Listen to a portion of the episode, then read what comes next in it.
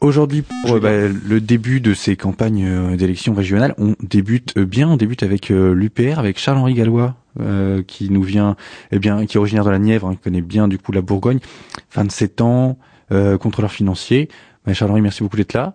merci à vous de m'inviter surtout. Alors, comment ça se présente des élections pour l'Union populaire républicaine? Alors écoutez, déjà, euh, il faut souligner que l'UPR est présent dans les 13 régions au niveau national. Il y a très peu de partis euh, qui peuvent le faire à l'heure actuelle. On voit par exemple euh, les Républicains et l'UDI sont ensemble, le PS a de nombreux alliés.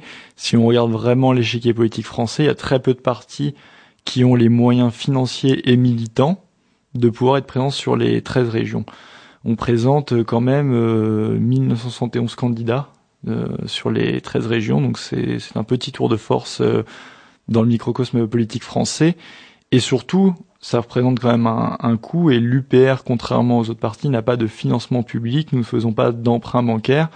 Toute la campagne est financée par les dons et adhésions de, de nos adhérents et de nos sympathisants. Alors vous avez combien d'adhérents en ce moment, l'UPR Nous avons exactement, euh, j'ai regardé juste avant, 9323 adhérents. Euh, ce qui est colossal si vous comparez à d'autres partis où on peut vous dire c'est encore peu par rapport à, aux Républicains, au PS ou au Front National. Euh, cela dit, par exemple, le parti de gauche de Monsieur Mélenchon sont passés de 12 000 à 9 000 adhérents, donc nous avons plus d'adhérents que le, parti de gauche de Monsieur Mélenchon, que tous les Français connaissent, et qui est présent dans absolument tous les médias. C'est la même chose pour Europe Écologie Les Verts, c'est euh, 4000 adhérents maintenant, entre 4 et 5000 selon les, les, estimations.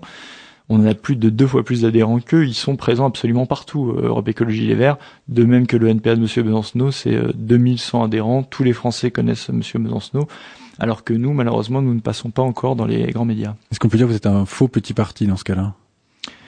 Exactement, on est un, un, faux petit parti, on est un parti en, en, croissance. On est un petit parti, disons, à l'œil des, grands médias, mais en termes euh, d'adhésion et de, militantisme, on commence à parler de nous. Il y a eu récemment par exemple, un sondage TNS Sofres au niveau national qui nous donnait 2% d'intention de vote au niveau national. Encore une fois, 2% ça peut paraître peu, mais c'est ce qu'on dit très souvent, c'est 2% par rapport à même pas 4% de la population française qui connaît l'UPR. Donc ça veut dire quoi? Ça veut dire que les gens qui nous connaissent votent beaucoup pour nous. Les, je sais pas, le, Front National, les Républicains ou le PS vont peut-être faire autour de 25% des voix, mais c'est par rapport à 100% de la population française qui les connaît. Donc nous, nous n'avons pas de plafond de verre contrairement aux autres. Nous disons que notre problème est avant tout un problème de notoriété, ce n'est pas un problème euh, d'idée ou ce n'est pas un problème de rejet euh, de l'UPR. Vous avez encore une grande marge de progression au niveau des, des intentions de vote. On va directement attaquer hein, la, le dossier, on va dire, de, de la campagne. Donc les euh, l'UPR, on va quand même, je vais un petit peu attaquer là-dessus, euh, et on va dire eurosceptique au minimum. Vous êtes, vous encouragez une sortie de l'Union européenne voilà, mais nous, justement, nous n'aimons pas le terme d'eurosceptique, on se dirait plutôt eurolucide. Parce que nous, on n'est pas eurosceptique, nous ne sommes pas sceptiques sur, la, sur la construction européenne. On est sûr, d'une part, que c'est pas bon. D'ailleurs, il y a beaucoup de Français qui partagent le fait que la construction européenne ne marche pas. Notre grande différence par rapport aux autres, c'est qu'on est, on ne ment pas aux citoyens en proposant une autre Europe. Pourquoi? Puisque c'est l'article 48 du traité sur l'Union européenne, pour modifier une ligne d'un traité, il faut l'unanimité des 28 États membres. Donc si vous voulez vraiment changer la construction européenne, ça n'arrivera absolument jamais. Vous aurez, si vous luttez contre l'évasion fiscale, les délocalisations qui sont inscrites par l'article 63, par exemple, du traité sur le fonctionnement de l'Union européenne, vous aurez automatiquement le Luxembourg, le Royaume-Uni, etc., qui vivent de ça, qui ne voudront jamais revenir dessus. Donc quand on promet aux Français depuis 30 ou 40 ans une autre Europe, c'est un mensonge. Donc l'UPR, contrairement aux autres, dit que l'Union européenne est mauvaise, qu'on ne peut pas la changer, et donc il faut en sortir. C'est en ce sens-là que nous sommes eurolucides et non pas eurosceptiques comme euh, beaucoup d'autres partis. Euh, je suis désolé euh, pour le, le terme. Non, non, il n'y a, pas de, y a pas de mal, ça permet de, de, clarifier. Oui. Euh, en revanche, du coup, la région ne peut pas avoir d'incidence sur l'Union européenne, mais l'Union européenne a des incidences sur la région, mais des fois des incidences politiques puisqu'il y a de grosses subventions pour le, le pour la pour la région. Est-ce que vous, par exemple, vous direz non euh, aux subventions de l'Union européenne qui, qui peuvent s'élever, euh, si on fait de gros dossiers, tout ça, plusieurs millions pour la région, euh, par, euh, on va dire, par honnêteté intellectuelle. Vous diriez non à des, à des gros sous, parce que vous êtes euro, euh, euro lucide? Alors je vais vous surprendre puisque nous ne dirons pas non. Tout simplement parce que c'est de l'argent français, l'argent de l'Union européenne. Si vous regardez l'Union européenne, chaque année la France donne 22 à 23 milliards à l'Union européenne et elle en reçoit 14 milliards, dont effectivement vous avez raison, les fonds euh, aux régions, la politique agricole commune. Mais ça veut dire qu'entre temps on perd 8 à 9 milliards d'euros en fait, c'est un peu, c'est un peu, si, si je vous résume la situation de cette escroquerie, hein, parce qu'à chaque fois, ça revient avec le drapeau bleu aux étoiles d'or. Il faudrait s'incliner et dire merci l'Europe. C'est un peu comme si vous me donniez un billet de 500 euros. Je vous en rends 300 et je vous dis, vous devez faire telle et telle chose avec les 300 euros et vous devriez me dire merci. Les fonds européens, c'est exactement ça. D'accord. Ok. Bah, écoutez, au Donc comme c'est de l'argent français, nous évidemment qu'on l'utilisera et, quand la France de toute façon sortira de l'Union européenne, même si ça ça joue au niveau des, des présidentielles et des élections présidentielles de 2017 avec euh, François Asselineau, quand on sortira de l'Union européenne, il faut bien comprendre qu'il y aura toujours cet argent pour les régions, il y aura toujours cet argent pour les agriculteurs et la politique agricole commune, qui entre parenthèses ne cesse de, diminuer euh, dans le cadre de, l'Europe. On aura toujours cet argent, on aura en plus 8 à 9 milliards qui pourront être utilisés soit donner plus aux agriculteurs, soit à économiser pour réduire la dette, ou soit à lancer d'autres programmes, type logements sociaux ou autres. Donc au contraire, faut faut arrêter euh, cette escroquerie des fonds européens. Il faut expliquer aux gens que cet argent c'est de l'argent français.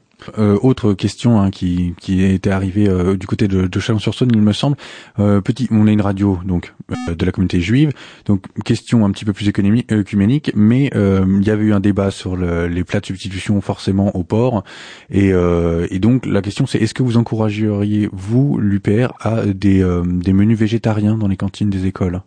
Bah écoutez, c'est intéressant que vous en parliez parce que c'est un sujet qui, est cher à d'autres partis politiques où ça serait le sujet numéro un pour nous, c'est clairement un, non-sujet, puisqu'au niveau de la région, nous voulons proposer des menus variés, qui est du poulet, du végétarien, du porc, pour ceux qui en veulent. À partir du moment, c'est très souvent le cas dans les cantines, c'est pour ça que c'est un non-sujet. Très souvent, dans les cantines, vous avez le choix entre du poulet, du poisson, et éventuellement du porc, ou vous pouvez prendre juste une assiette de légumes. Donc, c'est-à-dire que si on propose des menus variés, l'UPR veut proposer des menus variés, avec des produits d'ailleurs locaux, si possible, même bio, pour faire marcher évidemment l'économie locale, il n'y a plus cette problématique, il n'y a plus cette polémique en fait. Et il n'y a pas lieu d'avoir cette polémique, si vous voulez, c'est un sujet euh, qui est monté de toutes pièces pour éviter de, de parler des vrais sujets, puisque à partir du moment où on propose des, des menus variés, il n'y a pas de, y a pas de. Alors d'après vous, c'est quoi les vrais sujets, euh, les vrais enjeux pour euh, la Bourgogne-Franche-Comté à partir de 2016 Les vrais enjeux, justement, c'est pourquoi la région Bourgogne-Franche-Comté? Pourquoi on, on, fusionne la Bourgogne et la Franche-Comté? Est-ce que c'était un souhait des Bourguignons? Est-ce que c'était un souhait des, des Francs-Comtois? Je ne crois pas. Je crois pas que tous ces, les citoyens ne se sont pas exprimés sur ces régions. Je vais vous dire, c'est encore pire que cela, puisque il y avait eu euh, avant euh, de mémoire, ça devait être en 2013 ou 2014, il y avait eu une opération euh, de fusion des collectivités, collectivités pardon, territoriales en Alsace. Et dans la loi, à chaque fois qu'il devait y avoir une fusion des collectivités territoriales, il devait y avoir un référendum, donc consulter les citoyens pour savoir s'ils étaient pour ou contre ces fusions. Manque, manque de quid. Le problème, c'est que le non a gagné en Alsace. Il y a un département sur les deux qui a voté contre cette fusion. Ce qui s'est passé, c'est qu'à l'Assemblée nationale, il y a un député, c'est Monsieur Hervé Guémard, des Républicains, qui a passé un amendement pour supprimer l'obligation de faire un référendum pour la fusion des collectivités territoriales. Et ça a été voté par toute l'Assemblée euh, en cœur.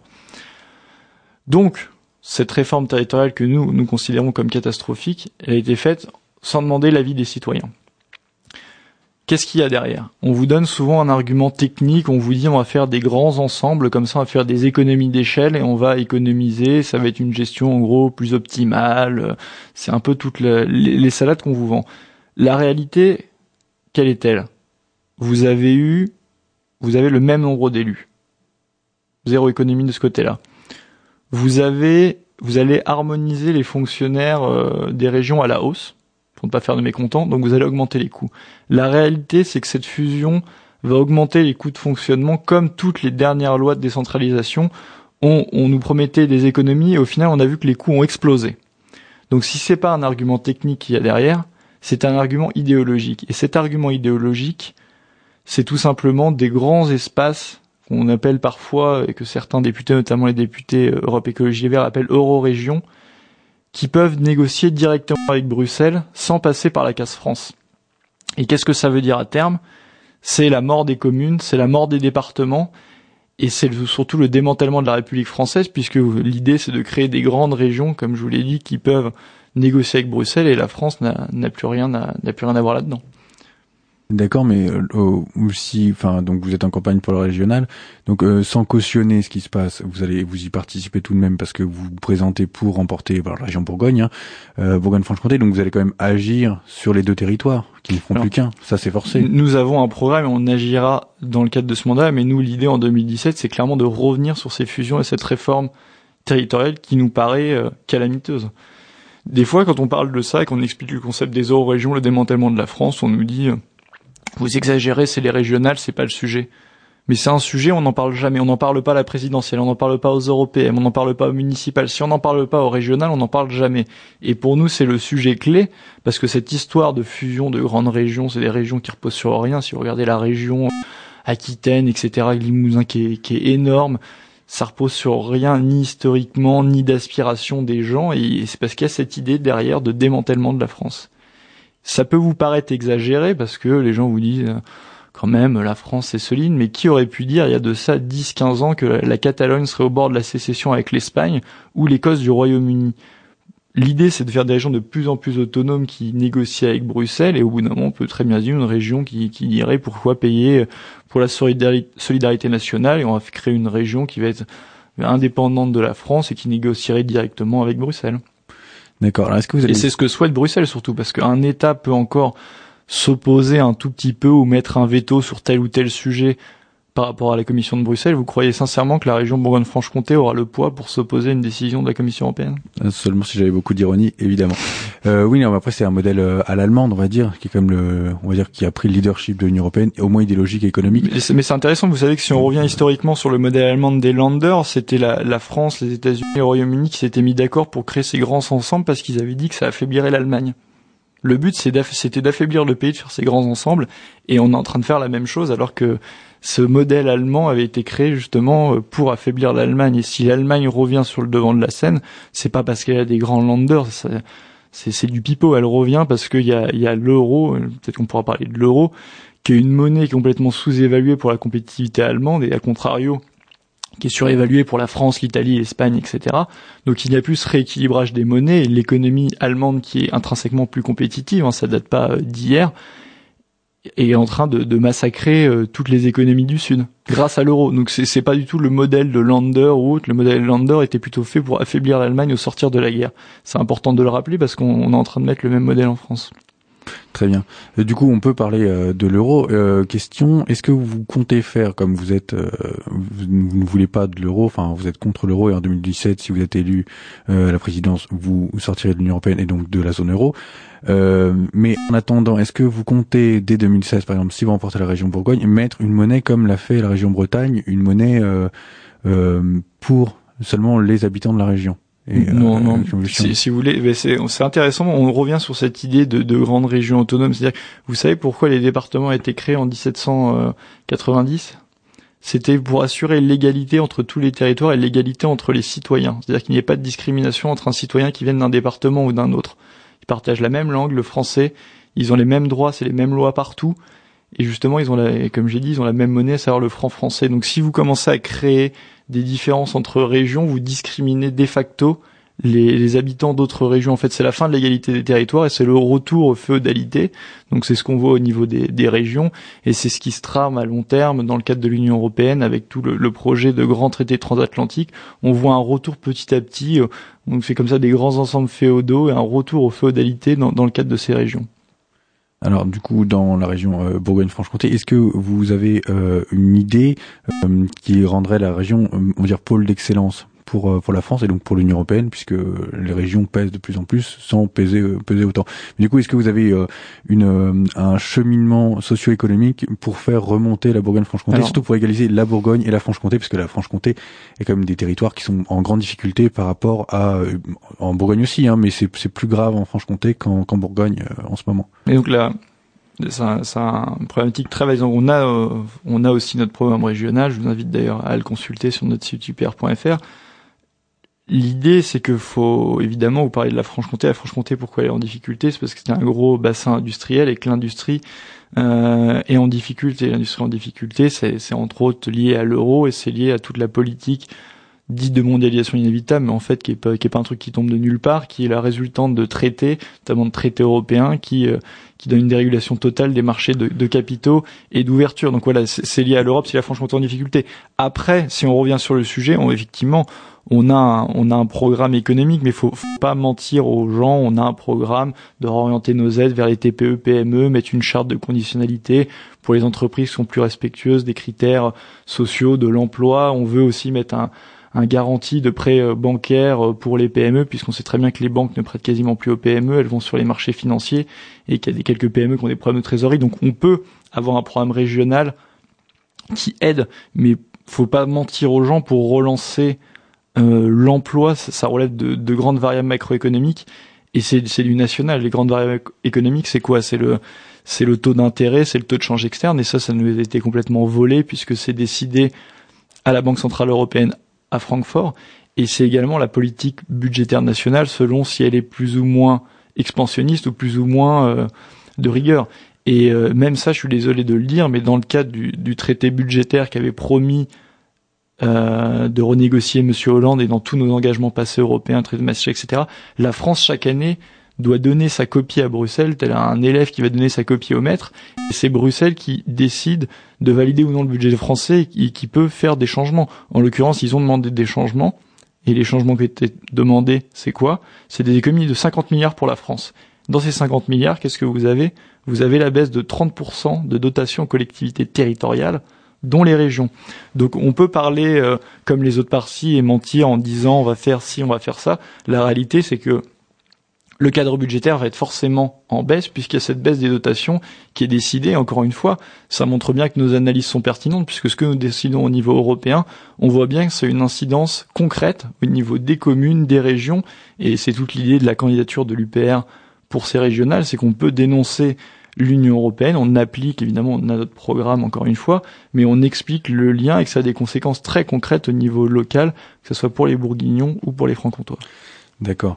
En revanche, euh, est-ce que par, contre, par exemple en, en Bourgogne, enfin en Franche-Comté, euh, Peugeot Citroën, surtout Peugeot, euh, a connu une grande difficulté, mais c'est aussi des difficultés qui sont dues à des mauvais choix, comment dire, de la part de la direction de Peugeot. Et est-ce qu'il n'y a pas d'autres secteurs d'activité moins coûteux que l'industrie qui pourraient embaucher du monde et que, qui serait facile à doper avec les budgets de, de la région encourager d'autres activités que l'industrie, parce que l'industrie, en Franche-Comté, elle est morte, mais ça fait des années qu'elle dépérit. Même avant la crise, elle était déjà en grande difficulté. La crise économique est arrivée. Peugeot a fait des, choix plus que discutables. Euh, d'autres euh, fabricants de voitures vendent des voitures plus chères même en France, et sentir, sentir mieux. Même si on pense, par exemple, on peut prendre Citroën, Citroën va mieux, ils ont fait des choix techniques plus. Oui, la politique, on connaît la politique de montée en gamme ou autre. Voilà, il, peut y avoir des problèmes stratégiques, mais il y a aussi une, il y a un problème de compétitivité coût, compétitivité prix, parce que PSA, contrairement à Renault, a gardé justement beaucoup d'emplois en France, mais ça c'est plutôt louable. Le gros problème, c'est le gros problème, c'est pourquoi elle a cette concurrence euh, extérieure, et ça c'est lié, encore une fois, c'est inscrit dans les traités européens faut arrêter de mentir aux gens sur la mondialisation. Dans les années 50-60, il y avait déjà des pays pauvres et des main-d'œuvre pas chères. Pourquoi? Il n'y avait pas de délocalisation, on parlait pas de délocalisation à cette époque-là et que c'est arrivé quand les années 80-90, c'est que dans les années 80-90, ça a été des choix de politique, ça a été les États-Unis et l'Union européenne main dans la main qui ont décidé de la libre circulation totale des capitaux. Et ça, qu'est-ce que ça veut dire? Avant, quand vous aviez une entreprise, par exemple Peugeot, mettons, qui voulait euh, construire euh, une usine en Iran pour le marché iranien, elle devait aller auprès du, ministère de l'économie et demander euh, son aval. Quand c'était le cas pour le marché iranien, que c'était pas des voitures qui allaient être importées, le ministère de l'économie disait évidemment c'est bénéfique euh, pour la France, c'est l'expansion industrielle, on vend on vend euh, à l'étranger, ça augmente des marchés, c'est pour le marché iranien, transfert de technologie, etc.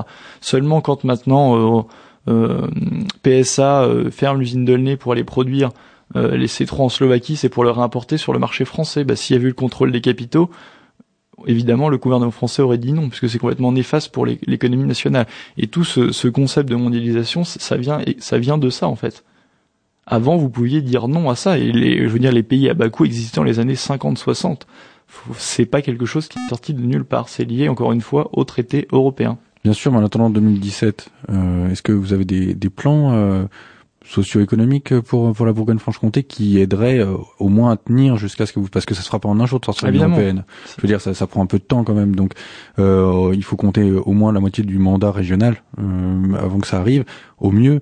Euh, et donc du coup, c'est quels sont les plans, quelles sont les idées qui font que l'UPR est, est vraiment le, va être moteur euh, d'un changement Alors, dans régions. Je, vous en ai cité déjà un peu au niveau économique, je vous dis, mm garantie des prêts, etc. On veut aussi développer tout ce qui est système de financement alternatif. Ça peut être, vous connaissez sur Internet le crowdfunding, ça peut être également tout ce qui est capital risque qui marche bien et qui fait cette désintermédiation, c'est-à-dire qu'on n'est pas obligé de passer par les banques pour le, le financement. Donc ça c'est intéressant à une époque où, les banques prêtent très très peu aux, PME. On veut aussi sanctuariser tout ce qui est euh, l'artisanat, puisque comme vous le savez, euh, quand un artisan part en retraite, s'il n'y a pas quelqu'un qui le reprend, c'est des savoir-faire qui se perdent. Et ça c'est dramatique euh, pour les régions, pour les, les paysages et, les, et la, le savoir-faire français. Donc ça évidemment qu'on veut on veut agir là-dessus. On a aussi des éléments qui peuvent être faits au niveau régional. Typiquement, on parle beaucoup du projet du Grand Dijon, on parle des, des Center Park L'UPR est un parti qui veut sortir de l'Union européenne, c'est pas pour sortir de l'Union européenne en tant que tel, c'est pour retrouver notre démocratie, notre liberté et que les Français soient maîtres de leur destin. On veut appliquer ça évidemment au niveau régional. Comme je vous l'ai dit, sur le projet Grand Dijon, sur la LGV, même euh, Rhin-Rhône, quand ce sont des projets qui mettent beaucoup d'argent des contribuables, parce que finalement c'est l'argent des contribuables, et quand euh, ça modifie euh, durablement l'esthétique des paysages et même l'environnement, nous souhaitons qu'il y ait un grand débat avec égalité du temps de parole, parce que ce qui est le cas actuellement par exemple dans les médias pour les pour les élections, je vous remercie encore de, m'inviter, égalité du temps de parole avec présentation des coûts-bénéfices. Et après, ce sont aux citoyens de trancher. Ça nous paraît être la, la manière la plus démocratique de le faire, de faire un référendum là-dessus. Et, euh, et surtout, il est normal que c'est l'argent des contribuables in qui décide de ce qu'on peut faire de, de, leur argent. Ça permet de redémocratiser le, la société, de réintéresser euh, les citoyens à la politique, parce que le gros problème de, de l'Union européenne, c'est que les gens sentent très bien, même s'ils savent pas, ils connaissent pas tous les traités, tout ce qu'il y a dedans, mais les gens sentent très bien que qu'ils votent à gauche, qu'ils votent à droite, ils ont la même politique et que leur vote ne sert absolument plus à rien. Alors que là, nous, au niveau régional, si vous votez pour l'UPR, sur les grands projets, les gens, évidemment, le vote sert à quelque chose puisqu'ils auront l'occasion de voter pour ces projets. C'est eux qui seront moteurs et qui choisiront vraiment. Ils donneront pas un blanc-seing aux politiques en leur disant vous faites ce que vous voulez. Et euh, ça, c'est euh, les projets, disons, qui vont être de référendum, qui vont être poussés par le Conseil régional quand nous serons élus. Mais il y a également, euh, on veut mettre en place le référendum d'initiative populaire. Ça, c'est différent. C'est-à-dire que s'il y a une pétition citoyenne qui regroupe plus de 1% de la population, on pourra faire un référendum sur le sujet en question. Donc ça, c'est les citoyens qui seront à la base de l'initiative du référendum. Donc ça, ça permet de repolitiser et ça permet de redémocratiser le débat. On a aussi plein d'autres thématiques sur le, par exemple sur les, vous parlez tout à l'heure des, cantines scolaires sur l'éducation. En ce moment, il y a la grande mode, euh, vous savez, du tout numérique. On nous dit que ça va sauver l'éducation, ça serait l'avenir indépassable du monde, serait euh, le tout numérique. Mais c'est pareil, c'est une vaste fumisterie tout ça, puisque ce sont finalement des équipements qui coûtent très très cher à la région, qui sont très rapidement obsolètes. Tous les gens qui ont des des ordinateurs portables, des, des téléphones, des tablettes savent très bien qu'au bout d'un an et demi, deux ans, c'est déjà obsolète, il faut les changer, donc ça coûte très très cher. Et surtout, nous on pense fondamentalement que ça va euh, déconcentrer les jeunes. On sait très bien quand il y a des écrans ou autres, on n'écoute plus du tout le professeur, on est sur les écrans. Donc euh, au niveau de la concentration, c'est dramatique. On va casser le lien euh, maître-élève. Et surtout, ça ne repose encore une fois sur rien au niveau études. Je vous dirais même le contraire. Le, dernier rapport PISA a montré que les pays qui n'avaient pas du tout investi sur le numérique, entre autres les pays asiatiques, Corée, Japon, etc., ils ont du numérique à fond hors de l'école, mais dans l'école, il y a zéro numérique tous ces pays-là marchent très très bien au niveau de l'école. Les pays type Espagne ou Portugal qui ont investi massivement dans le tout numérique à l'école ont des résultats qui sont loin d'être mirobolants. Donc avant d'engager des millions et des millions d'euros sur une politique qui n'a pas fait ses preuves, nous on, mettra un frein à tout ça et, si vous votez pour nous évidemment que sur le tout numérique dans les les écoles, ça sera non euh, avec nous. Donc voilà, c'est un des exemples encore une fois de notre, de notre projet mais euh, pour nous, le, le, point principal, comme je vous l'ai dit, c'est dénonciation des euro-régions et de comprendre en fait pourquoi il y a, il y a cette fusion, pourquoi on impose au peuple français ce, ce genre d'éléments. Et si vous avez compris ça, vous avez tout compris euh, aux enjeux véritables de l'élection parce que si vous suivez les discours de tous les autres euh, partis politiques, j'étais invité pour un débat sur France 3 Bourgogne, j'avais l'impression d'être dans une dans une autre planète, ils étaient tous là, il faut alors qu'on est en période de baisse des dotations budgétaires, que le budget va être en baisse, il faut mettre le paquet sur tel élément, il faut sanctuariser tel budget. Ils font tout un tas de promesses qui ne tiendront jamais et ils disent tous exactement la même chose. L'UPR, pour le coup, a un discours très différent, il explique aux gens d'où viennent les mots et, comment en sortir. Après, évidemment, on a toute une palette de régionale euh, au niveau des compétences. la région Bourgogne est amie de la Rhénanie-Palatinat et d'autres régions dans le monde. Est-ce que vous allez continuer ces partenariats, euh, des partenariats plutôt sociaux et, culturels, hein, qui sont pas du tout très peu économiques, mm. mais euh, d'échanges Est-ce que c'est quelque chose que vous avez envie de soutenir quand même, que euh, la Bourgogne reste un peu citoyenne du monde Mais ça c'est très bien, mais citoyenne du monde, pas forcément citoyenne européenne. Vous savez, l'UPR est pour sortir de l'Union européenne, c'est pas pour se refermer sur soi, mais justement pour pour s'ouvrir sur le monde. Notre appartenance à l'Union européenne nous coupe de tout un tas de pays du monde. Vous savez qu'on subventionne 50 à 60 fois plus la Lettonie ou la Lituanie, par exemple, que le Maroc, l'Algérie, etc., le Québec, desquels nous sommes fondamentalement beaucoup plus proches. Donc la construction européenne, par essence, nous coupe du reste du monde. Et au niveau de notre programme euh, culturel, si vous voulez, on a deux aspects. Parce que pour nous, c'est ce qui est fondamental, c'est aussi de, connaître l'histoire de France. Que si on veut savoir où on va, il faut savoir d'où on vient. Donc pour nous, même dans le cadre scolaire et autres, on veut développer un maximum le patrimoine régional, notamment le patrimoine historique. On a tout un tas de, de sites en Bourgogne et Franche-Comté, la citadelle de Besançon, Alésia, les hospices de Beaune, euh, château de Bazoches dans la Nièvre. Euh, mais on a des, des, monuments qui sont magnifiques. Et pour nous, ça nous paraît intéressant en activité périscolaire de développer ces visites du patrimoine. Donc c'est un retour entre guillemets à la fierté nationale, c'est une ouverture sur le reste du monde. Et quand on dit ouverture sur le reste du monde, ce n'est pas seulement la culture américaine qu'on voit tout le temps. Ça serait bien de voir à la télévision et dans les écoles une ouverture à la civilisation russe, chinoise, brésilienne, japonaise, et pas seulement à la, à civilisation américaine. On, on, est aussi un parti qui est très euh, très fier de la de la francophonie. Où souvent on a tendance à taper sur le français. Vous savez que le, le français est la seule langue euh, parlée sur les cinq continents euh, avec l'anglais. Le français, c'est un rapport de l'organisation de la francophonie. Le français en 2050 sera la troisième langue la plus parlée dans le monde, entre autres grâce aux pays d'Afrique francophone. Donc c'est un patrimoine, c'est un, un trésor. Il a une langue, c'est aussi une vision du monde. Donc c'est très important de, de, développer le français parce que c'est notre vision du monde qui peut être différente, même si en ce moment on est complètement aligné sur le plan des politiques étrangères, qui est différente des anglo-saxons, qui peut être différente de tout un tas d'autres d'autres pays. Donc pour nous c'est important de développer ça et dans le cadre des régions, on voudrait développer par exemple un festival du, du, film francophone en partenariat avec celui de qui existe en Afrique à Ouagadougou, qui passe plein de films français, des, des films sénégalais ou autres. Et nous, ça, ça nous paraît important dans, le volet culturel de développer euh, la francophonie et de, de conserver notre euh, exception française. D'accord. Euh, on va euh, donc passer des petites questions sur bah, sur la communauté, hein, puisque c'est une radio communautaire. Euh, Est-ce que il y a des choses que vous, vous avez envie de, de changer dans euh, les différentes communautés euh, religieuses? Euh, qui vivent en Bourgogne. Donc évidemment, il y a le judaïsme, hein, on, en est. les nos amis chrétiens au sens large et nos amis musulmans aussi. Est-ce qu'il y a des choses que vous avez envie de favoriser ou au contraire vous voulez une laïcité plus forte dans, dans la région Bourgogne-Franche-Comté Pour moi, la laïcité, elle, elle est, elle est déjà appliquée. Il n'y a pas, il a pas de, il a pas de débat à avoir dessus. Alors après, il y a euh, évidemment dans la période il y a les attentats etc. Donc il y a il y a un devoir moral de, de veiller à ce qu'il n'y ait pas d'extrémisme dans toutes les communautés. Mais après, la laïcité en tant que telle, elle demeure, elle demeure et elle existe à l'heure actuelle dans la, dans la société française et en Bourgogne-Franche-Comté. Pour moi, il n'y a pas, je, je vois pas pourquoi on irait encore plus loin à ce niveau-là. Euh, Est-ce que vous avez un petit message pour la communauté avant qu'on finisse l'interview? Écoutez, nous on s'adresse euh, pas spécialement, encore une fois, nous on s'adresse à, à, tous les Français, donc euh, qu'ils soient euh, chrétiens, juifs ou musulmans, on s'adresse à tout le monde, donc j'ai pas de, de, message particulier pour une communauté ou pour une autre. D'accord. Eh ben merci beaucoup Charles-Henri d'être venu sur Radio Shalom Dijon pour bah, défendre l'UPR. Et puis bah je pense qu'on si on vous reverra pour les débats. Et merci beaucoup encore une fois. Merci à vous. Au revoir.